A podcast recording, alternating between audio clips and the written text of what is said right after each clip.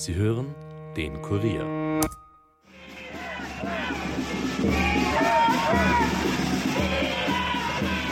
Hallo bei den Fakebusters. Mein Name ist Birgit Seiser und wie ihr vielleicht schon im Hintergrund hören könnt, ist das heute keine normale Fakebusters-Folge. Ich sitze nicht hinterm Bildschirm, um zu recherchieren. Ich bin am Wiener Heldenplatz auf einer Demo von Corona-Leugnern. Gleich vorab, ich habe die Demo auch auf Video und Bildern dokumentiert. Das skurrile Material findet ihr auf unserem Fakebusters Instagram-Account. Schaut da gerne rein, um in Stimmung zu kommen für die heutige Folge. Das Motto der Demo ist Impfen tötet. Doch die Plakate zeigen schon, dass es auch andere Themen sind, die die Menschen hier zusammenbringen. Heute ist Sonntag und es sind trotz Nieselregen ca. 800 Demonstranten gekommen. Viele haben Österreich-Fahnen mit dabei, einige tragen schwarz, um den Impfopfern zu gedenken. Was bringt diese Gruppe hier zusammen?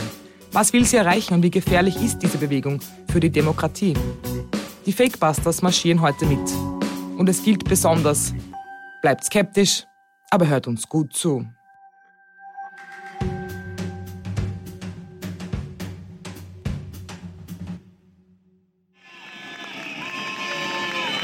Die letzten beiden Jahre sind eine Offenbarung. Es geht nur mehr um die Umsetzung der sogenannten neuen Weltordnung. Es geht darum, dass der Great Reset durch und umgesetzt wird, so mit der Philosophie 2030. Du wirst glücklich sein, du wirst nichts mehr besitzen, du wirst total überwacht, du bekommst möglicherweise ein, ein Geld auf dein Konto, damit du gerade übers Leben kommst, aber den Mund hast du zu halten, du wirst permanent kontrolliert. Wir brauchen diese totalitäre, total überwachte Gesellschaft nicht. Wir wollen eine freie Gesellschaft. Great Reset, neue Weltordnung, totalitäre Gesellschaft und Bürgerrevolution. Es stehen ca. 800 Menschen auf dem Heldenplatz in Wien. Der Redner ist Gerald Hauser, Nationalratsabgeordneter der FPÖ. Das, was er hier sagt, würde man eher in Telegram-Gruppen vermuten. Doch unter diesen Demonstranten sind es Worte, die ständig fallen. Vorher hat Hauser schon über Burundi gesprochen und davon, dass Afrika von der Pandemie verschont wurde, weil dort Medikamente gegen Krätze verabreicht werden, die sehr gut wirken. Den Wirkstoff Ivermectin kennt man ja auch schon als Entwurmungsmittel, das während der Pandemie teilweise ausverkauft war. In Österreich starben sogar Menschen daran. Trotzdem wird hier von einem Politiker aus dem Nationalrat dafür geworben. In Burundi sind nur 38 Menschen an Corona gestorben. Das sei Beweis genug. Was sind die Fakten? Experten schätzen, dass Afrika von der Krise aus mehreren Gründen weniger stark betroffen ist. Einerseits sind die Gesellschaften dort weniger mobil. Andererseits gibt es weniger international Reisende. Das wirkte sich positiv auf das Infektionsgeschehen aus. Die in großen Teilen des Landes warme Witterung tut ihr Übriges. Und trotzdem wurde Afrika natürlich nicht vom Virus verschont. Die Menschen hier denken das aber. Hauser warnt die Demonstranten auch noch abschließend, die Regierung plane schon den nächsten Lockdown. Das sitzt. Die Buhrufe werden lauter. Kurz bevor der Demomarsch über den Wiener Ring, die Prachtstraße der Stadt, losgeht, kommt noch eine Frau zu Wort, die viele hier zu Tränen rührt. Ich bin seit Stunde eins dabei, weil ich wusste, dass hier was nicht stimmt. Ich habe versucht, meine Familie zu warnen, so gut ich konnte. Ich habe mich oft mit meinem Vater gestritten. Er hat sich den, die zweite Impfung geholt, dann hat er sich den Booster geholt. Er hat innerhalb von vier Tagen die Gesichtsfarbe gewechselt. Er war ein wirklich gut erhaltener 78-jähriger Mann. Innerhalb von wenigen Tagen Schmerzen im ganzen Körper. Seine Farbe war grau-blau. Er ist zum Arzt gegangen, der hat es abgeschaselt. Woraufhin man ihm noch eine Grippeimpfung verpasst hat und am nächsten Tag war mein Vater tot. Ich stehe hier, weil er nicht mehr sprechen kann. Ich stehe hier, weil meine Mutter die, Wo die Worte fehlen. Wir waren immer anständig. Wir haben niemandem was gewollt. Wir haben vertraut. Unser Vertrauen habt ihr missbraucht und ihr werdet dafür büßen. Nicht wir werden euch rächen. Euer Gewissen wird euch rächen. Ihr werdet nicht mehr schlafen können. Und ihr werdet elend dafür, wirklich dafür zahlen. Ich weiß das heute. So wie ich wusste, dass sie uns damals belogen haben, weiß ich das mit Sicherheit. Ich danke euch, dass ihr nicht wegschaut. Ich danke euch, dass ihr hier steht. Ich danke, dass ihr nicht aufgebt, an unser Österreich zu glauben. Lasst euch nicht in die Enge treiben, wenn man euch sagt, ihr seid Nationalsozialisten. Ihr kämpft für eure Heimat. Das ist unsere Heimat. Sie wollen keine Nationalsozialisten sein, aber patriotisch. Das wird auch gerne gezeigt. Die Demo ist voll von Österreich-Fahnen. Und auch Russland-Flaggen werden geschwungen. Zuvor hat schon ein Redner darüber gesprochen, dass die USA und nicht Russland die Anschläge auf die Nord Stream Pipelines verübt haben. Überhaupt sind die Menschen hier russlandfreundlich und sehen die EU und die USA als Schuldige am Krieg. Langsam setzt sich der Marsch in Gang. Voraus gehen junge Menschen in schwarz gekleidet, sie tragen ein Kreuz und einen Sarg, um Impfopfern zu gedenken. Andere begegnen dem Thema eher mit Humor. Eine Frau trägt eine Maske mit einem Mittelfinger und tanzt zu folgendem Song. Corona,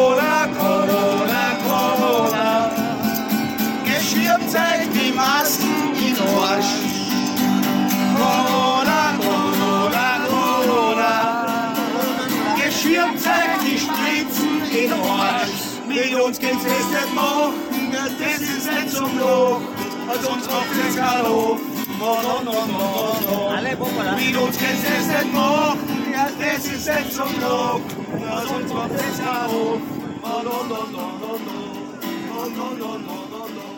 Die Kurier Fakebusters wurden übrigens auch schon als Systemmedium erkannt. Ein junger Mann mit Kapuze und Sonnenbrille steht immer auffällig in meiner Nähe, weil ich Filme und Fotos mache. Er schaut mir immer wieder über die Schulter, was ich denn da genau mache. Und er wird mir während des Demozugs auch folgen und andere Teilnehmer vor mir warnen. Sie sollen nicht mit mir sprechen. Entschuldigung, ich habe eine Frage. Ich bin vom Kurier und schauen wir das doch heute an. Ich bin ja hergekommen, um es mir anzuschauen. darf da nichts sagen. Darf irgendwer mit mir sprechen? Ich bin vom Kurier, ich sag's gleich, ich bin vom Systemmedium. Ich werde gern wissen, was euch motiviert, da heute mitzugehen. Ja, Entschuldigung, ich bin vom Kurier und ich, bin, ähm, ich will mir das heute mal anschauen, weil das heißt immer, die Systemmedien gehen nirgends hin. Äh, und mich, mich interessiert, was die Leute hierher treibt. Was sind die Motivationen? Ich möchte kein Interview geben, weil das wird eh wieder alles vertreten von der Presse. Aber das ist ja, in, eigentlich wäre es ja jetzt die Möglichkeit, was zu sagen. Na, danke. Okay, danke. Einige Menschen trauen sich dann aber doch mit mir zu reden. Und an unsere deutschen Hörer, ich hoffe, dass ihr mich trotz Dialekt versteht. Ich würde ganz gern wissen, was die Leute denn motiviert, hierher zu kommen. Naja, ähm, viele Themen, die die Regierung äh, nicht zum Wohle und zur Gesundheit des Volkes gemacht hat. Das fängt an mit der Corona-Politik, die nach wissenschaftlichen Erkenntnissen vollkommen verfehlt war. Sprich, äh, zum Beispiel dänische Maskenstudie belegt, dass Masken nichts nützen. Eine deutsche Metastudie mit 40 Substudien belegt, dass Masken schädlich sind.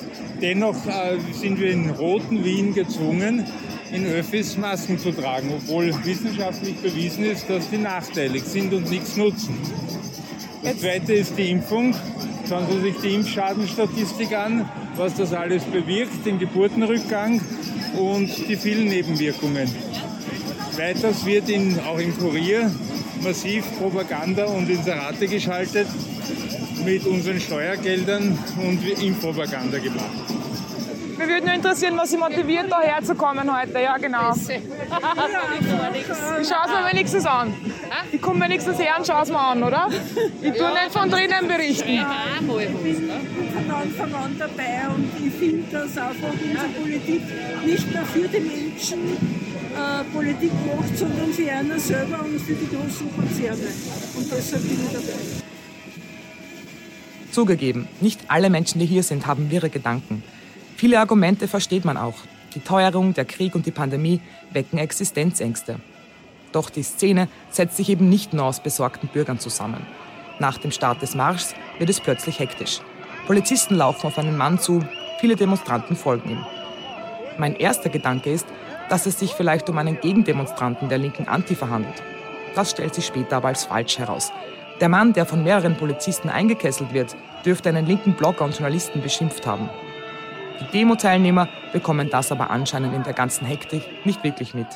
Sie klatschen einfach nur den Polizisten zu. Die Exekutive ist den Menschen hier überhaupt sehr ans Herz gewachsen. Bei der Kundgebung am Beginn der Veranstaltung hofft ein Redner darauf, dass sich die Polizei auf die Seite der rechtschaffenden Bürger stellen wird. Je länger die Veranstaltung aber dauert, desto mehr zeigt sich, dass hier auch rechtes Gedankengut vertreten ist. Bald schon werden Reichsfahnen geschwungen. Die schwarz Bald schon werden Reichsfahnen geschwungen. Die schwarz-weiß-rote Flagge war kurze Zeit auch die des Dritten Reichs.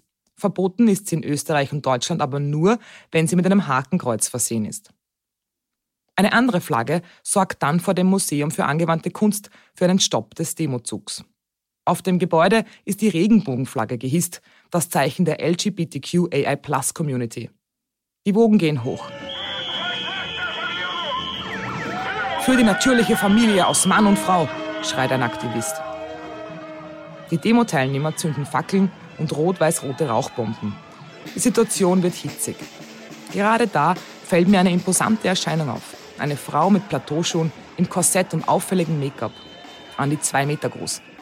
Sie wirkt wie eine Transfrau und ich frage nach. Eigentlich geht es um die gesamte Regierung. Wir würden gern, dass sie aufhören mit den Bevormundungen. Wir möchten gern, dass die Sanktionen beendet werden, damit wir wieder unseren Strom, die Preise ja, reduziert bekommen. Also, dass wir einen Deckel drauf halten. Es geht wieder darum, dass wir ein liberales Land bekommen und nicht mehr in diesem fünfjährigen totalitären demokratischen äh, Wahlsystem drinnen sind. Das ist der Hauptgrund. Jetzt sind ja da sehr verschiedene Leute, sehr verschiedene, wie soll ich sagen, äh, Gruppierungen, die da mitgehen. Ja? Äh, wie ist denn das für euch? Also ist es da dann quasi egal, weil es geht um die Sache? Es geht um die Sache, eindeutig, weil was soll ich machen? Ich steige auch nicht bei der U-Bahn aus, wenn da irgendjemand drin sitzt, der mir nicht taugt. Es ist halt tatsächlich, ich, ich sehe es trotzdem so, dass, also bis vor zweieinhalb Jahren habe ich einfach das Gefühl gehabt, wir sind in einem sehr liberalen, angenehmen, schönen Land zu Hause. Und mittlerweile, wenn man jetzt nicht derselben Meinung ähm, der Regierungsparteien oder was auch immer, der, des Mainstreams, sage ich jetzt einmal ganz salopp, bin, dann spürt man richtig, okay, ich darf gar keine andere Meinung haben, weil dann bin ich plötzlich rechts. Vorher wurde gesagt, irgendwie normale Familie wurde propagiert. Äh, ist das kein Problem dann in dem? Na gar nicht, weil es geht ja im Grunde genommen darum, dass wir Toleranz zeigen wollen, das, um das geht es, aber nicht um Symptomatiken, dass man sagt, das oder jenes muss jetzt äh, im Speziellen rausgepickt werden. Wir müssen jetzt, was weiß ich, gendern, wir müssen jetzt äh, alles, ich weiß nicht, diese, diese gesamten Änderungen, die wir hier erfahren, sind ja, naja. Es geht hier also um Toleranz und um die Sache. Das höre ich hier sehr oft. Über zwei Stunden ist der Demozug jetzt schon unterwegs und langsam werden die Stimmen leiser. Was ich heute hier gesehen habe, war zwar nicht überraschend, aber doch irgendwie verstörend. Es ist schwierig einzuschätzen, was diese Bewegung mit unserem Land und mit der Demokratie macht. Deshalb haben wir diesmal ein Interview mit einem Experten von der Uni Wien geführt. Dr. Jakob Moritz Eberl beschäftigt sich von Anfang an mit der Szene. Hallo, Herr Eberl. Guten Tag, hallo. Aus welchen Menschen setzt sich denn diese Szene zusammen? Also wir haben das im Corona-Panel uns immer wieder angeschaut, also einer, ähm, für die, die es nicht kennen, einer mehrwelligen Befragung äh, der österreichischen Bevölkerung. Und wir haben da unter anderem auch nachgefragt, wer die Demonstrationen eigentlich unterstützt und wer da auch selber hingehen würde. Und da haben wir unter anderem gesehen, dass das eher etwas jüngere Menschen sind, also nicht unbedingt die ältesten in der österreichischen Bevölkerung, dass das eher Männer sind, das sieht man auch oftmals, wenn man irgendwie Fotos von den Demonstrationen auch sieht. Aber dass zum Beispiel der Bildungsgrad an sich keinen großen Einfluss da hat. Was aber meiner Meinung nach das Spannendere noch ist, ist, wenn wir in deren äh, Wahrnehmungen uns ein bisschen hineindenken ähm, und auch die politische Orientierung. Also wir sehen zum Beispiel, dass das Personen sind, die, ich meine, bei den, bei den Demonstrationen eh klar, aber die eine starke Abneigung gegenüber den Corona-Maßnahmen haben, die das Coronavirus selber auch in der Tendenz eher verharmlosen, also sie setzen das eher mit der äh, Grippe gleich das sind Personen, die eher auch an Verschwörungstheorien glauben, wie zum Beispiel, dass Bill Gates alle Menschen zwangsimpfen wolle und die auch eher wissenschaftsskeptisch sind. Wir haben auch gesehen, dass die auch manchmal, so eine ganze Liste an Sachen, aber die auch zum Beispiel eher esoterischem Glauben anhängen und auch politisch äh, ganz klar im rechten Eck zu verordnen sind. Das heißt nicht, und das gilt für all diese Sachen, die ich jetzt aufgezählt habe, dass alle Personen an Verschwörungstheorien glauben, dass alle Personen, die zu diesen Demos gehen, auch äh, politisch rechts einzuordnen sind. Aber das sind quasi äh, Statistiken, äh, die man sich ausrechnen kann, die einfach zeigen, dass in der Tendenz sind es immer eher solche Menschen. Äh, wie hat sich die Bewegung in den letzten Monaten entwickelt?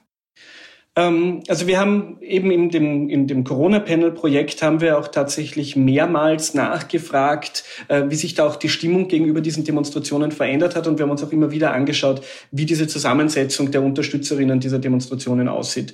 Und tatsächlich hat sich da nicht groß etwas verändert. Äh, man hat vor allem auch am Anfang äh, bei den ersten Demonstrationen ganz stark auch das Thema zumindest gehabt, dass die wirtschaftlichen Folgen durch die Corona-Maßnahmen irgendwie ein Grund wären, weshalb diese Personen äh, zu den äh, Demonstrationen gehen würden. Das hat sich allerdings in unseren Daten nie so klar gezeigt. Ähm, was aber zumindest auch im, im, in der Erzählung dieser Demonstrationen sich klar verändert hat, ist, dass der Fokus immer weniger von diesen allgemeinen Maßnahmen wie äh, Lockdowns oder sowas dann mehr auf die Impfpflicht fokussiert hat. Und was man jetzt halt sieht, ist, dass zumindest zumindest in der Erzählung ähm, dieser Demonstrationen jetzt halt mehr auch so neue Themen wie äh, Teuerung und die ähm, äh, Sanktionen gegen Russland zum Thema werden. In der Grundstruktur, wer diese Demonstrationen unterstützt, hat sich allerdings nicht sehr viel verändert. Die Themen sind ja vielfältiger geworden. Es geht nicht mehr nur um Corona, sondern auch um hohe Steuern oder zum Beispiel den Great Reset. Birgt das Potenzial, dass sich immer mehr Menschen dieser Bewegung anschließen? Also grundsätzlich kommt das Ganze auch aus einer Notwendigkeit. Das Thema Coronavirus ist vor allem über den Sommer weniger präsent geworden in der Öffentlichkeit. Die Organisatorinnen von diesen Demonstrationen haben aber durchaus auch ein wirtschaftliches Interesse, dass diese Demonstrationen, dass die Mobilisierung im Rahmen dieser Demonstrationen, da geht es auch ganz viel um Spendengelder, dass die aufrechterhalten bleiben. Das heißt, für die war es unglaublich wichtig, dass sie ein neues Thema finden. Das heißt ganz und gar nicht, dass das Coronavirus oder die Corona-Pandemie jetzt beendet wäre wäre. Aber in der öffentlichen Debatte war es einfach nicht mehr so sehr ein Thema. Deswegen überhaupt mal neue Themen. Gut, die Frage war jetzt, heißt das dann auch, dass die Zustimmung für diese Demonstrationen jetzt in absehbarer Zeit breiter wird, weil ja neue Themen angesprochen werden? Ich würde sagen, dass das sehr unwahrscheinlich ist. Warum würde ich das so sagen? Weil wir eben auch zum Beispiel im Corona-Panel Zustimmung zu den Maßnahmen oder wahrgenommene Verantwortung am ähm, Ukraine-Krieg bzw. an der Invasion der Ukraine abgefragt haben. Und das sehen wir ganz klar dieselben Muster wie auch bei den Demonstrationen. Also jene Personen, die, die Russland vielleicht weniger Verantwortung geben würden am Krieg, beziehungsweise die eher die Verantwortung bei den USA oder bei der NATO sehen würden, sind auch eher im rechten Eck äh, zu, ver, zu verorten, sind auch eher äh, Leute, die an Verschwörungstheorien glauben, sind auch eher äh, Leute und ganz deutlich auch Leute, die eher ungeimpft sind. Das heißt, da geht alles Hand in Hand mag unter anderem auch mit, den, mit, dem, mit der Informationsumgebung zu tun haben, wie sich diese Personen äh, nicht nur informieren, sondern eben auch organisieren. Ganz viel von der Organisation, Mobilisierung zu den Corona-Demonstrationen oder jetzt Anti-Sanktionen-Demonstrationen, wie auch immer sie genannt werden sollten, ähm, funktioniert über Telegram. Und wir sehen ganz klare Zusammenhänge zwischen der Nutzung von Telegram zum Beispiel, regelmäßigen Nutzung von Telegram und Unterstützung von Covid-Verschwörungstheorien, aber auch anderen breiteren Verschwörungstheorien, Sie haben es gerade genannt, das Great Reset ähm, oder eben auch der quasi Unterstützung oder zumindest der Trivialisierung der Rolle Russlands in diesem Krieg.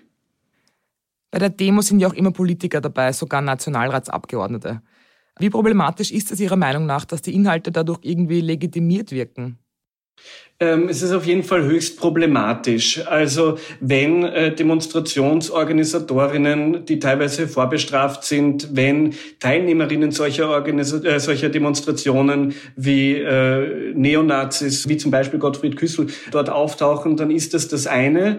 Wenn das Ganze dann noch von ähm, Nationalratsabgeordneten oder gewählten Politikerinnen, aber auch ehemaligen äh, Politikerinnen noch unterstützt wird, dann wird sowas natürlich zusätzlich zusätzlich legitimiert. Es bekommt das Ganze irgendwie einen Rahmen, der so wirkt, als wäre das alles im Bereich des, des Nachvollziehbaren, als wäre das alles im, in einem demokratischen Rahmen. Und man muss sagen, Grundsätzlich sind Demonstrationen natürlich äh, erlaubt. Grundsätzlich sind Demonstrationen natürlich ein demokratisches Mittel äh, für jeden Bürger und jede Bürgerin. Aber ähm, gerade im Rahmen einer extremen Gesundheitskrise, in der wir jetzt noch immer sind, ist es natürlich extrem problematisch, wenn dort Falschinformationen unter anderem über die Wirksamkeit von Impfungen, über die Wirksamkeit etwaiger ähm, seltsamer ähm, äh, Heilmethoden oder Medikamente verbreitet werden, weil das Ganze natürlich, wenn es dann auch noch von PolitikerInnen unterstützt wird, auch noch eine viel, wie Sie gesagt haben, viel stärkere Legitimität bekommt und auch glaubwürdiger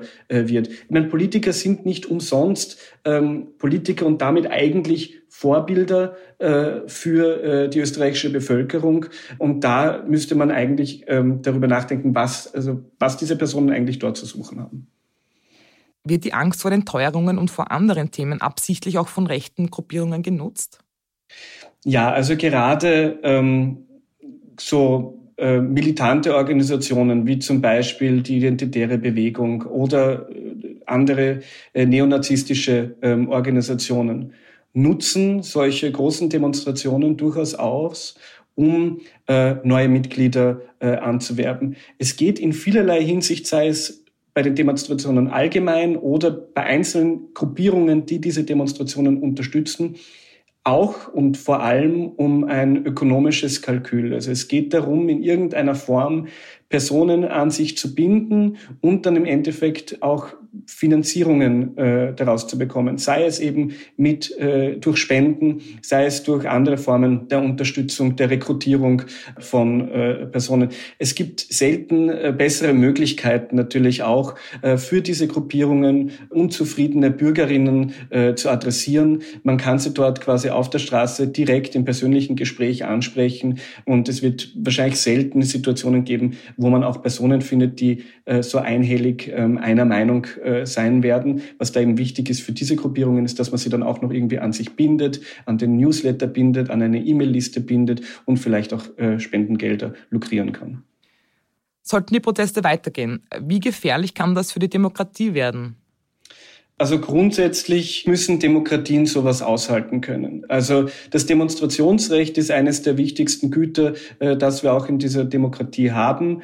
Ähm, das ist auch etwas, das von linker Seite natürlich sehr oft äh, eingefordert wird. In der Hinsicht muss es auch einer wissenschaftsskeptischen und äh, in der Tendenz rechts- und rechtsaußenseite ähm, genehmigt werden.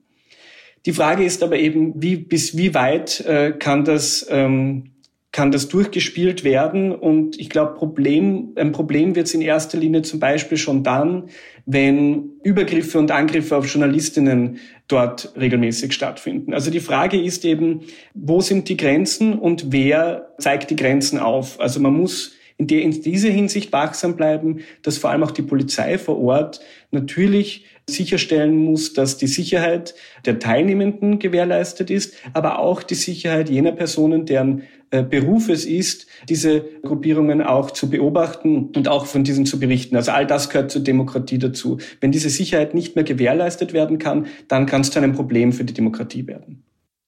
Vielen Dank, Dr. Eberl. Und wir fassen noch einmal zusammen. Die Corona-Leugner sind eine Gruppierung, die jetzt da ist und sie ist gekommen, um zu bleiben. Themen wie Teuerung, der Krieg in der Ukraine und die Angst vor der Zukunft einen diese Menschen. Und andere nutzen die Ängste aus. Es ist durchaus denkbar, dass sich noch mehr Menschen dem Protest anschließen werden. Umso wichtiger ist es, sich nicht in Verschwörungstheorien zu verlieren und die Themen, für die man sich einsetzt, ganz klar zu trennen. Ein Protest gegen die Teuerung ist gut, wenn aber Rechtsextreme mitmarschieren, sieht das anders aus. Wichtig ist, einen kühlen Kopf zu bewahren, egal wie düster die Zukunft gerade aussieht. Die Fakebusters werden die Szene weiter beobachten. Vielen Dank, dass ihr heute mit dabei wart. Schickt uns gerne eure Themenvorschläge auf fakebusters.kurier.at oder per Nachricht auf unserer Instagram-Seite. Wir hören uns in zwei Wochen wieder. Und bis dahin, bleibt skeptisch, aber hört uns gut zu. Das war's für heute von den Fakebusters. Wenn ihr mehr Infos über diesen Podcast braucht, findet ihr sie unter www.kurier.at slash fakebusters. Wenn euch der Podcast gefällt, abonniert uns doch und hinterlasst uns eine Bewertung in eurer Podcast-App. Fakebusters ist ein Podcast des Kurier. Moderation von mir, Birgit Seiser. Schnitt Dominik Kanzian, Produzent Elias Nadmesnik. Weitere Podcasts findet ihr auch unter www.kurier.at slash podcasts.